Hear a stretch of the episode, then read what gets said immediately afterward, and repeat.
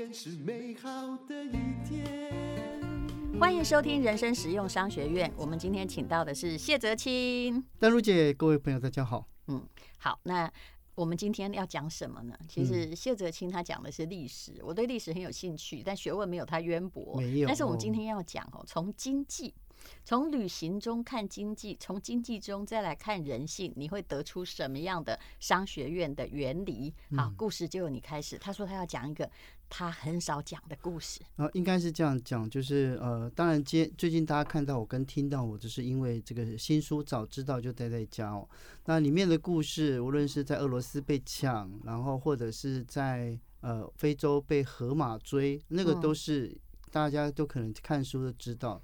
那我我好，大家可能不知道我旅行怎么。其实那种人快死的消息啊，哈，就就好像说复仇者联盟快要被杀掉，你讲一百次，人家其实是不厌倦的。是。不过我只要想到河马那段更好笑。是。那个。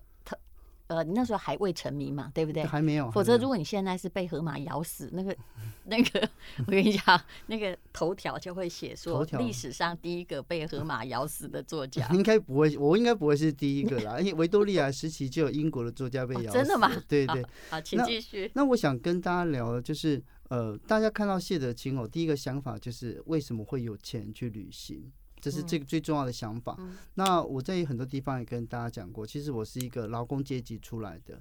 然后呃，所以所以我人生呢，就是其实挣钱是挣得很辛苦。这是我们崇拜你的地方啊！你不是说你还在捷运、地铁打过工？对对。所以我就想说，嗯，这样的男生就会有 muscle，对不对？比那个白兮兮的文青好多了。就是以前在台北捷运那个就蓝线还在盖的时候，我好想要有这种经验。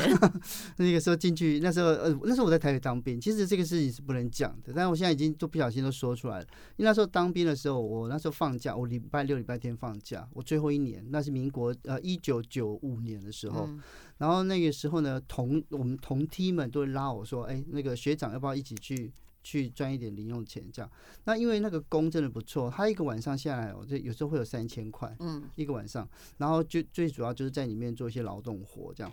那为什么呢？因为那一阵子好像是泰国的工人进不来，那一个青黄不接的时候，嗯，然后我们我们有很多的。就是我们假日的时候，我们去吹西手米也好，在地铁站，然后在地铁捷运线打工也好，好。那但是呢，呃，到国外去工作是另外一回事哦。那国外工工作，我一个很少讲的，就是我跑过船，嗯，我跑过船。那我跑船的时候，其实跑船的薪水是普通的，因为其实当时我我是有时候有的船段有钱赚，有时候船段是没钱赚。我在船上做 waiter。因为呃，即使是商用货轮上面也是有这个。呃，能当 waiter 就是个好船呐，这是个好船啊。对，因为一艘船哦，大家可能不太知道，一艘船上面最最多就二十二十五个人，二十五个人以内而已啊。船很大哦，大概可能十二十万吨这样子。可是它的餐厅是二十四小时运作的，因为船的轮机还有船员他们是二十四小时待命，他们是他们是轮班的，所以餐厅是随时有人想吃饭他都可以去。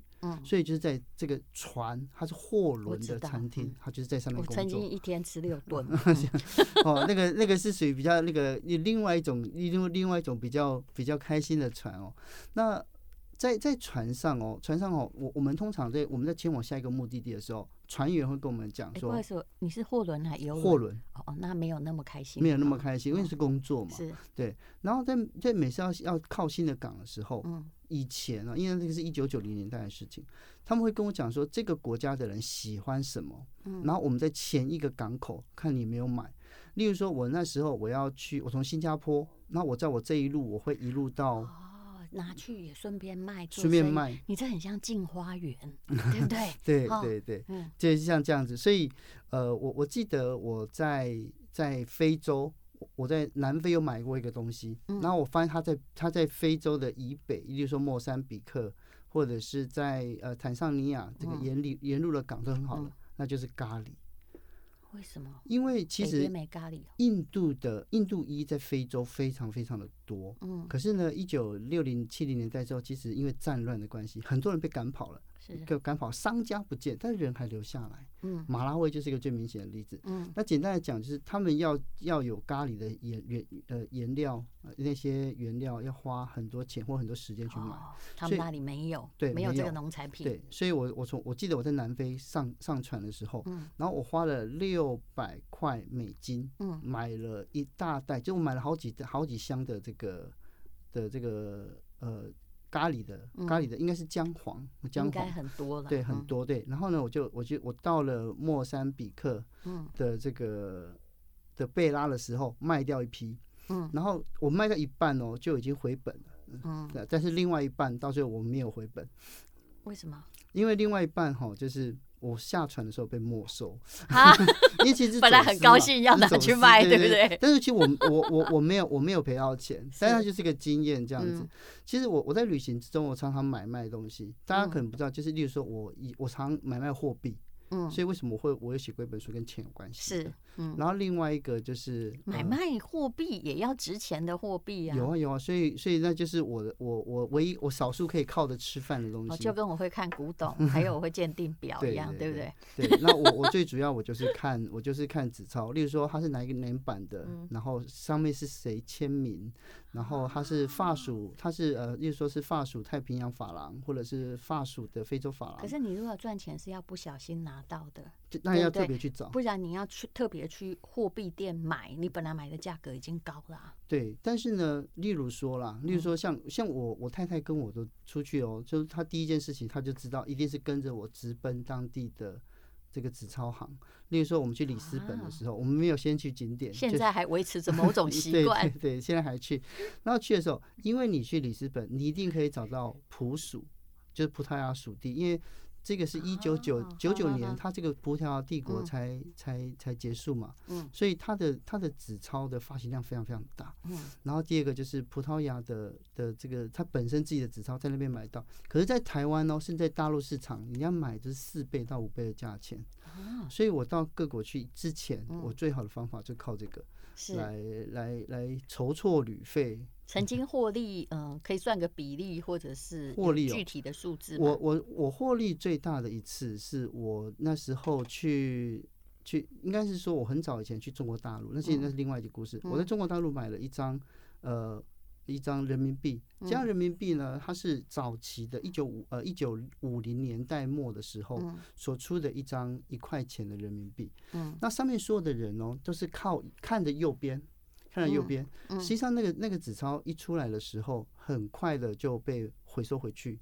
原因是因为他们是他们是左派的，所以他们全部看右边是不对的。是，对。然后呢，颜色也不对，对，颜色也不对，因为后来就全部改成红色的，那红色的。那但是也是有一些流露出来，有有一些流露出来。然后在钱钱币行，但是它可能放很久，没有人知道，没有人买，又不是很贵。其实应该是说，我觉得哈，纸钞行一定都知道，但是呢，他绕到不知道它价格的人手上，那他就拿到王府井琉璃厂附近去卖，琉璃厂。或者是有琉璃厂好多出土全部假货。对，那以前那在那里混过也蛮久的。那一九九零年代那时候不太一样，知道？所以那时候我们去的时候，所以是九零年的 时候。其实我我真正赚钱的东西都是在一九九零年代存下来的。而且那时候有很多袁袁大洋，你知道吗？那个时候那个，但是那个不是我的专长，我反而对那个不太熟。是这样子，因为呃，这里面就讲到一个很特别的，就是。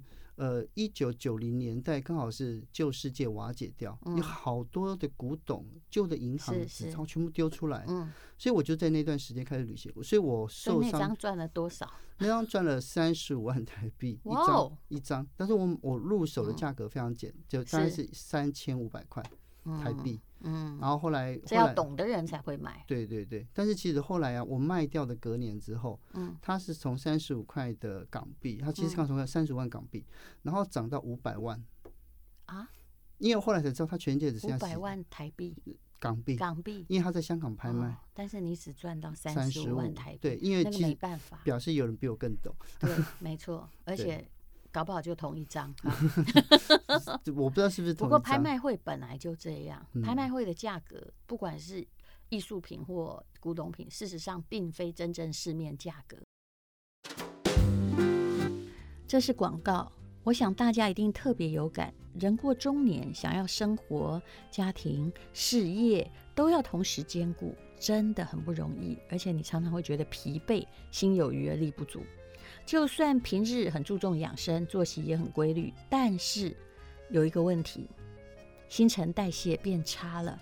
你明明觉得我有睡够啊，为什么还没精神？一天的情绪都不好。大家有听过姜黄吧？它是一种养生的食品，也是调理健康的好帮手。这里要介绍的是仁可和金姜黄。仁可和是六十年制药经验的永丰集团旗下的品牌推出的仁可和金姜黄，有通过五大安检 SNQ 国家品质认证，全产品采用植物性的胶囊，纯素者也可以吃。人可和金姜黄采用独家的清调补防配方设计，这四大诉求我们就一一来说。清呢，用的是谷胱甘肽，其实谷胱甘肽有人告诉我，就是它可以让你呀、又美又白哦，然后也可以清除体内的坏东西，留住好东西，好吸收，维持好气色。那有关于调呢，这个诉求就是它里面有牛樟芝和桑黄哦，这也是台湾的宝藏，它可以滋补强身，提高你的专注力。那有关于补呢，就是用的是酵母 B 群，还有西伯利亚人参，可以帮助红润气色，好睡好起床。防呢，用的是姜黄素，还有草酰剂，可以养精蓄锐，延长你的人生续航力。人可和金姜黄采用黄金比例的百分之九十五高浓度美国专利姜黄素，保护力是一般姜黄的两倍以上。我自己也食用了一段时间，那就是早餐之后吃两颗，感受到平常的睡眠品质还有精神都有变好。在这里也推荐给大家可以试试看，他们目前在推出的是五四折的优惠，那一罐呢、哦、折扣之后竟然只要五九零，还送赠品，价格蛮实惠的。更多人可和金姜黄的资讯，大家可以看看资讯栏哦。嗯，所以因为我我最近啊，就是呃在旅行的时候，真我我遇到很多的人，然后他们就说，哎，这个这个说这个珊瑚以前有人出两亿要跟他买，如果邓如姐你有这个我会看哦，你会看是不是？嗯呃、如果说你要卖吗？它是一个它是一个很大的宝石珊瑚这样子。我跟你说，我不会买。因为现在好像从一九八九年之后有保护法之后，你没有登记的，你还真的不能够在公开市场上卖。我曾经看一个，对，所以你要注意法令。像有机宝石，除了珍珠之外，象牙跟珊瑚，它现在就是就跟那个那个什么海龟那个叫什么戴，你就戴帽那个，对对对，那个就叫做等于是你不能卖，它不只是无视哦，不是没人买。它是不能够买，然后可能还犯法。我曾经在台湾一个富商家里，你说那个珊瑚嘛，我本来以为它都假的，结果它是真的，它有十颗，就是你说的那种，就是当很像那个东晋时候石虫有没有惹上杀身之祸的那个珊瑚，结果全部都真的，而且都是阿卡的。然后我问说。我后来看一看哈，我后来跟那个富商交的朋友就是，他说吴小姐那时候我还在做女人要钱，你看家我家那哇这，我讲哈，差不多你你大概买一亿一一千多万，他说你猜的很准，一亿一千两百万，十呃一个两百万，十十颗，一颗一千多万，对，那我不知道你那个是要卖多少，可是我心里一沉，我觉得他就算高兴，也只能高兴到。因为他他卖不掉，卖不掉，没有证书，不可能啊，不可能有证书，啊哦。所以现在现在那些东西都卖不掉，不能卖。哦，所以现在怎么办？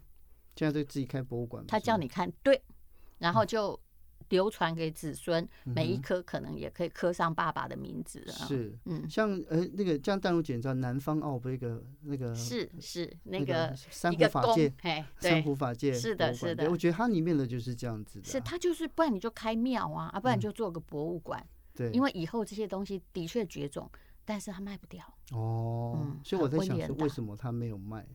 这样知道 哈？我知道，知道。所以你要卖给我，我也不会买，是因为除非你要刻名字，流传给子孙，贴在你家。嗯嗯，所以没有办法脱手的东西，大龙姐就不会买。没有办法脱手的东西，而且他以后也不可能脱手，嗯，我绝对不会买。哦，因为我我在旅行买卖，我最大的就是钱币很好啊，钱币很好，钱币它没有任何环保或，因为它会被扯进道德议题。对，那另外一个就是像我我我第一次在旅行中买卖东西，实际上是卖地毯，在摩洛哥。波斯地毯吗？是摩洛哥的那个，就是柏柏人的北非摩洛哥的地毯。嗯，他那个地毯，反正阿阿拉哪一个城市？在马拉克什。马马拉克什。马拉克什，我也去过。对，因为马马拉克什他那边的时候，那时候已经是比较那个时候是用欧元，用欧元。然后呢，他是我我应该说我是用三百五去买。然后我希望六百块卖掉，嗯，对，但是我后来发现，所有的买卖都是卖一个故事而已。对，就是卖一个故事。你这个就好像哦，你刚刚讲的那个纸币也是一样，很像我们持有股票，很高兴涨起来卖掉了。对对对。结果台积电三百块卖掉，好高兴，后来涨到六百，就是六百。对，就是类似这样的故事。但是总有人六百七十九的时候进场套在那里。是 是，也有可能。您现在讲的珊瑚几乎就是这样的故事，再贵都没有用。哦，因为我不知道那个像那个像这种贵呃有机宝石也好，贵金属也好，那个就脱离我理解的范围。对那个、那个、那个比较像我的研究范围，结果怎么样？你买那颗珊瑚的吗？没有没有没有，我只是去看而已，就看。对，你不管听他什么什么怎么样夸口，你心里要有一声冷笑。对，我唯有真正让我心动，我是有人要本来要卖那个，就是以前的龙银的银票。但是他看一下是两百万，还有副版，还有印刷版，我是没有买了，我是没有买。千万别买，我也鉴定过很多 假的。对，嗯，因为只要哈人就是这样子，只要一个东西有可能大发利市，嗯，就会有骗子在其中骗人。是，可是我我很好奇哦，就是淡如姐，你从以前到现在，其实我们经过就是。突飞猛进的一九九零年代，对，很多人在这一批，你没有，你那时候还小。我那时候，我那时候，我那时候十几岁，二十。我那时候已经出社会。对啊，所以很多人是在我，很多人赚钱，后来就从在那段时那个十年。是是是，其实最最主要，我平均起来，大家赚到哪里，你知道吗？百分之九十，答案其实是你住的那间房子。哦，或者是你买的第二间房子，是，其实大部分财富都是这样累积，否则其他的东西就是你赚差价，啊，赚差价不可能，除非你做生意嘛，但是它的货源供给有限啊，对不对？啊？需求方就算很多，你卖完没有了，嗯。嗯所以，所以就是我很庆幸我有活过一九九零年代，对，有见识过哈。我记得我那时候写文章，当记者还会写台湾钱烟脚木，哎呦，自己我们台湾人自己写，对啊。现在没人讲了，对吧？现在没有人讲了，现在连印他脚趾头我都觉得就已经很满意了。其实你刚刚讲的钱币，就是在告诉我们某一种对于历史的知识，或者是你对于跟商学院策略一样，你对于未来的某一种精准眼光的评估，你是会赚到钱的。可是我觉得那有点难困难，因为毕竟，呃，他的手背至少对我来讲，他手背区很窄，而且很多机会是可遇不可求。因为你的顾客也是有限的一群人，对，就好像我刚刚说拍卖场的价格哈，其实我们用拍卖场是怎么用？比如说我的呃电商里面有一块是跟珠宝矿石有关系的，我用拍卖场的价格在干嘛？在当比价呀。哦、呃，因为会去拍卖场的人。他们本来就是在炒最顶级、最卓越的，而且它的价格哈，比如说钻石的成色，你也知道，就是啊、呃，一般的可能一克拉十万块，你也可以买到一克拉三百万的、啊，但是上面的才有炒作的可能，往上无限。可是如果你买普通的，哎，其实你自己心里觉得它有价值就好了。就像就像很多那个年轻的美眉一开始在糊弄她男朋友或那个。先生的时候说买名牌包，只有以后这个会增值，意思是一样的吧？这是我觉得商业社会最吊诡的一件事。如果你要，我我曾经说过一个商学院的概念，就是说，其实一个人，如果你要先有一个概念，请先搞清楚什么是耗材，什么是资产。名牌包你不是不能买，但我跟你说，它保证是耗材。事实上呢，连表都是耗材。虽然很多已经上拍卖会，你看几千万都有，对不对？但是其实我问你，未来需不需要它？你知道我现在戴手表就被学生笑说：“声音哥，你怎么戴个只有一种功能的东西？”是，我也很喜欢表，我到现在还喜欢那个指针会哒哒哒哒的 表。可是那个戴表，我们其实是老的时代的人物。现在很多人手机就好了嘛，除非他考试的时候不可以看手机，对啊，所以他才需要表。但是教室也有一个钟啊，是，所以。我会觉得说，像这些东西就会变成古董，但是只要一个东西变成古董，你就不要觉得每个古董都有价值，嗯，因为它的供给量在那里，它的需求端人变少了，嗯，所以我不知道瑞士那些名表店 未来该怎么办呢？你不能只做古董啊。嗯，所以为什么就是有我我有听过很多人邀我去，可是我从来没有去过。戴荣姐可能有去过，就是那些名表或者是珠宝商来台湾，他办那种只高端的那种特展，嗯，嗯对不对？那可能这单品一个可能二十万、五十万、一百万、三千万之类的。对，嗯，他们现在只能做这个而已嘛。是的，就是而且必须要告诉你，我也不能得罪人，他必须要告诉你这个东西可以传之子孙，有没有？其实用的手法都是像钻石一样，就是它已经稀少了，它要一个工匠可能花了几十年才做得出来，然后一颗永流传。现在只要是高贵的东西，他不打需求面的东西，他现在打都是传家啊，嗯。对我，我有看到手表的广告就是这样，是不是？对对，贵的一定打传家。是，所以这样最怕就是现在不婚，嗯，大家都没有后代可以传，怎么办？就买起来。就跟着我刚刚还跟谢哲清说哈，我其实不是很开，但是我以前为了要做节目，还有去拍卖场，因为不能每天坐在那里，对不对？因为偶尔会跟人家举手。我是真的有买百达翡丽，然后我那天才，你知道，因为你突然就是。有一天清理家里的时候，发现在一个保险箱里尘封的表盒，然后就发现了。我那天我其实真的我看到那个百达翡丽表，反正你还是跟我一样戴传统手表，它是机械表。嗯它那个我曾经拿到那个宝红糖，他跟那个师傅说哦，他没有看过这一款，他本来以为是假的。我说没有，我说我不可能，我是在不是那一款，是我有一款非常文青，然后它是一个就是银的，好像白金的那个表壳。他后来一拆，他就知道是真的。然后那个师傅还跟我说。吴小姐，如果你这个以后要卖，你卖给我，那师傅要买，那我就把它藏起来。因为说真的，我本来想要很附庸风雅戴机械表，可是你要知道，它有时候会停。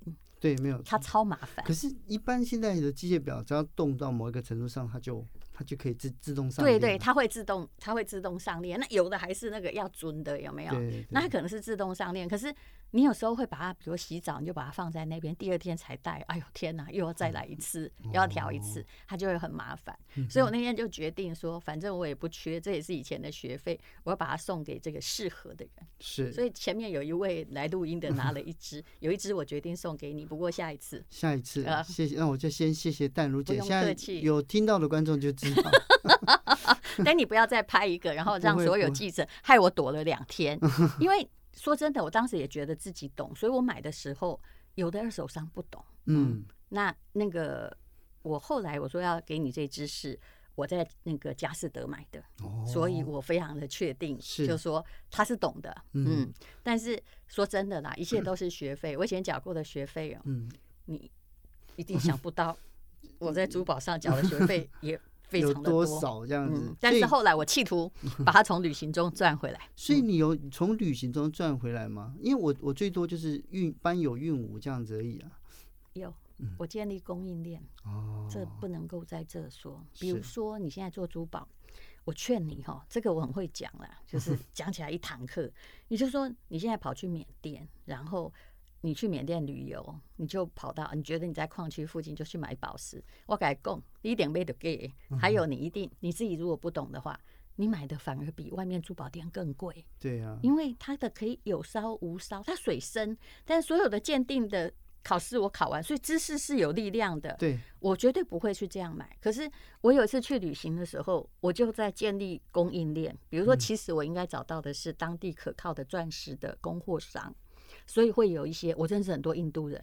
有一阵子我讲话也变跟印度人，印度英文，对对对。现在还我还在联络。新新加坡人的那个新加坡腔是。对对对，也就是说，啊，缅甸又有一种腔。然后你要找到的是真的特定的供应商，不要去相信那些神话说。我不要去瑞丽那种地方。对，瑞士瑞丽也还好，也有供应商，就是对曼德勒很好。我其实非常喜欢缅甸，我也喜欢曼德勒。对，然后我去建立一个供应商，我甚至在某个地方，我不能讲哪里哦。那个那个货源哦，他那时候我去他家，他刚好入出，你知道吗？然后我就去看，我真的在他家隔壁买一间呢。嗯，后来他离婚了。嗯，他就缅甸吗？嗯，我不能哦讲啊，就不能讲。然后那个那个房子很好，旁边有一整个就社区的高尔夫球场。哦后来这对夫妻离婚了，就等于是做生意都做同样的玉石珠宝的生意嘛。对，后来那个太太就跟我租房子住我家，哦所以我的货源比较稳，比较稳定。可是这是一条水深的道路，的确，就是说人家告诉你说。呃，去哪里就买什么哈？农产品可以这么干，但是珠宝矿石绝对不能够这样做，很可怕。那你还不如哈去拍卖会给他买贵贵的。但是其实拍卖会也要注意哦，嗯，他不保证是真品。对，这个我知道，对不对？你知道，我觉得这是最糟的一件事。然后我朋友买到一个，哇，这是讲起来话很长，张大千的画是泼墨画。我必须直接讲，那个人叫曾素良，他就写了一篇文章。这位博士他是鉴定鉴定大师嘛，对，他就写的，因为他专门研究张大千的，他就说某个拍卖会拍的那张张大千，根本都不是金呢。可是那个人花多少钱？十亿。你觉得如果你今天花了十亿，你会不会想要谋杀掉这个鉴定师？我不想听他跟我讲这些话是假的，对不对？对啊。所以其实一切都要有知识当根底，否则你买到什么鸡缸杯，想要这个呃。嗯这个要吸一口仙气，其实都是假的。连我刚讲的袁大头都 gay，连这么还算很便宜的东西都假。对，所以所以有很多成语啊，像以前什么波字啊，对不对？跑那个其实都是做假话的方法，对啊。哎，可是我跟你说，我觉得如果你在旅行中去观察那个经济现象哈，哎，偶尔买点东西，其实上点当没关系，你会发现说，哇哦，真的。出乎意外，不觉得有一次我在云南有个朋友，那时候我也是在建那个这个翡翠，去查整个翡翠工业，就是从瑞丽，然后点点点，然后就发现说，哇，这更富可敌国。其实我们只是在网络上认识哦，但他是我朋友朋友，他跑来接我，然后他就说，我我带你到我的这个那个我我。我投资的地方去，这是一个整个山谷哎，那个山谷大概比阳明山还大。就是就开采也有切割，他有自己切割还是送下山？不是，那是一个度假村。度假村超超文明，里面还有电影院。然后我就住在那里白住了两天。就原来我你知道，我以为他是干，我以为他是矿商，没有，那只是他一个工作。然后他建立的一整个游乐区，等于当然是跟国家合作。我在猜，所以他们富可敌国。后来我就问他说：“你不是做翡翠的呀？”嗯，好，他说不是。不过我告诉你，这个也不是我的本业，就有电影院的那个那个游乐区。他说我的本业是，你们真的不知道什么是真正最值钱的东西。嗯，他是专门在云林，然后花钱去买茶园的，买茶园普洱茶。哦，然后他说那个老欉，这个我就不懂了。是老张一颗几百万，然后你就看见他很高兴的说：“你看我昨天才买了一个地方，果农不懂，或者茶农他要退休了，他一看就知道这棵树啊，可能就值百万以上。嗯，他想到说一点点点，哇塞，好几百颗，好高兴。所以知识是有。”会带钱财的力量，就跟他买那个普洱茶的树是，就跟很多之前有很多大陆的有有一些有有钱之后跑到跑到欧洲去买庄园，嗯，可是其实有一些庄园的那个无论是树种也好，品种也好，甚至于它的它的就是说它的风土都不那么好，可他就是买下去，就听信人家就中介，对，就是这样。你也弄一个城堡，我们也知道，你想不想买城堡？你说，就跟你问我想不想买珊瑚一样。你如果真正知道内情，而你又有钱，你会不会买城堡或者是葡萄酒园？如果有很多冤枉钱，我真的会试试看。我觉得好像很有趣的样子。我跟你讲，买我最近看到有人法国的跟你开价一亿，不过他因为他是一亿是台币哦，算起来是而已哦，还好。然后可能在那个卡卡松那个附近有没有那个很多老城堡？是，但问题不在此，嗯，它不被保护。你要按照虽然是一亿，可是你要整修哦，你要维持里面的营运，要有人，你这个一年可能要花五亿。就是它是法国的这个西南部那里，卡尔卡松那边，对啊，卢西用那里，对啊，对。然后他卖给你，但是是希望你去保护的，嗯，但你在中间花的钱啊，真是哎呦我的妈，一定会 破产。什么叫钱困钱坑？所以为什么之前有这么多的，就是。呃，就是华人的富豪跑去欧洲买庄园，但是这这一两年就全部都抛售了。是啊，是啊慢慢卖掉，大概就是这样子。你现在如果想买葡萄酒园啊，嗯，一千万也有。前不久遇到一个法国来跟我推销，我心里想说，我是有所有的葡萄酒是执执照，所以我知道买那个我就傻了，我还是喝喝酒好了。所以邓文姐不会想要买自己酿自己的酒，绝对不会。但是我会存酒，是存酒是存酒已经是，尤其是威士忌类的，对啊，酒后不开车，开车不喝酒，未成年请勿饮酒，是最不花钱的方式。其实哈、哦，有时候我觉得你不要去做供应链，如果你真的要测试你的眼光，嗯、你做最末端。这是我的研究的，对囤货人，比如说翡翠，嗯、你就开干嘛呢？你有没有看到那个大矿灾变有没有？嗯、全部买死了，可是他们只赚得到前面的钱，囤货人赚最多，就跟房子一样。我问你，建商赚钱的比例哦，建商当然赚数量很多，对，比例高还是你住在一间房子在台北好蛋黄区赚三十年，它的增值多，一定是投资客赚是地上多嘛？你赚的分量少。但是你花的力气少，你还住在那里免房租，结果哎跟着物价的膨胀它就涨。可是建商哦怎么办？建商他就只赚百分之十五嘛，我们大概都知道，对对不对？然后卖完呢，开心的庆功之后，一票就没有了。所以其实当那个供应商是很苦的呀。对对，但是呃，从这一期的这个。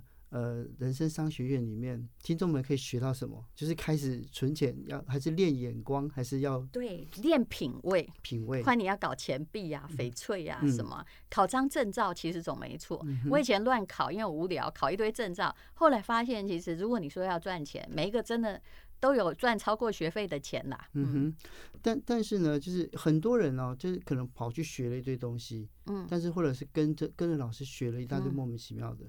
但是没有用，啊这些东西那怎么样不走冤枉路？我觉得这很重要哎。嗯，不要付，就是你按那个最公定的 程序来嘛。那不要是付这个呃超过一般要求的学费嘛。不要想速成，先考了证照，慢慢试试看。但是如果你抱着一种旅行的心态，就是说，其实我刚考了一堆东西。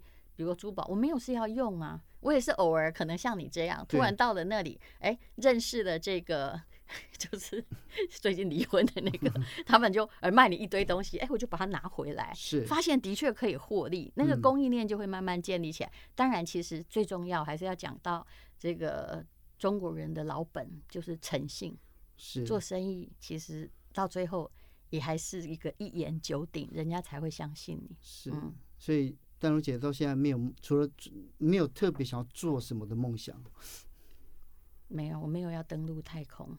你没有想要像大家一样在比得上太空，或者是盖个什么饭店集团，开个酒庄。我这个人对别人的服务的 那个服务性不高，但是我的梦想，哎、欸，对，我的梦想是什么？我的梦想是，嗯，哎，其实你知道。人每一个妈妈的梦想就是看着 小孩健康就好 啊，不要交到一个来哈，呃，你知道吗？知道妈妈是吴淡如的这样子的，不是？你这个没小孩的讲风凉话，就是不要妈妈以后留什么表或者什么酒啊，或者是什么这个小漂亮石头给他，他一个一个都说不要给你赏你，这样就好。所以妈妈可以送，但是小孩子不能直接这样说，特地留下来给他，就是有他的用途，就对。其实人类。永远没有办法真正拥有的东西，其实我是心里是明白的。是，嗯，是。好，今天非常谢谢谢哲庆，我们讲的是旅行的乌七八糟赚钱法。